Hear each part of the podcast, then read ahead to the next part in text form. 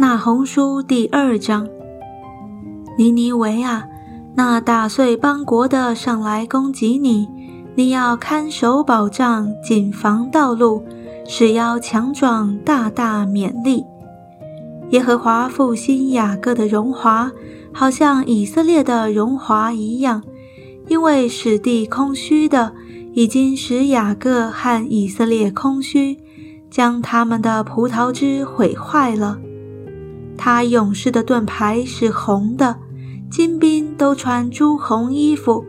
在他预备征战的日子，战车上的钢铁闪烁如火，薄木把的枪也抡起来了。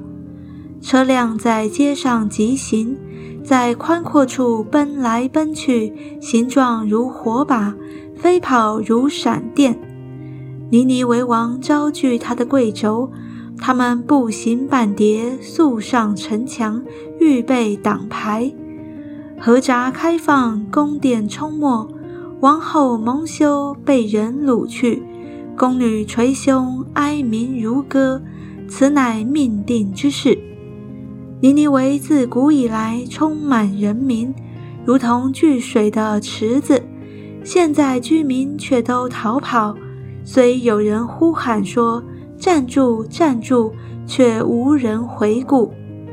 你们抢掠金银吧，因为所积蓄的无穷，华美的宝器无数。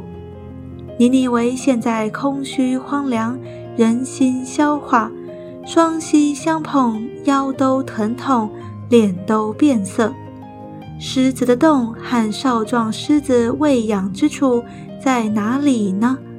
公狮、母狮、小狮游行，无人惊吓之地在哪里呢？狮子为小狮撕碎许多食物，为母狮掐死活物，把撕碎的、掐死的充满它的洞穴。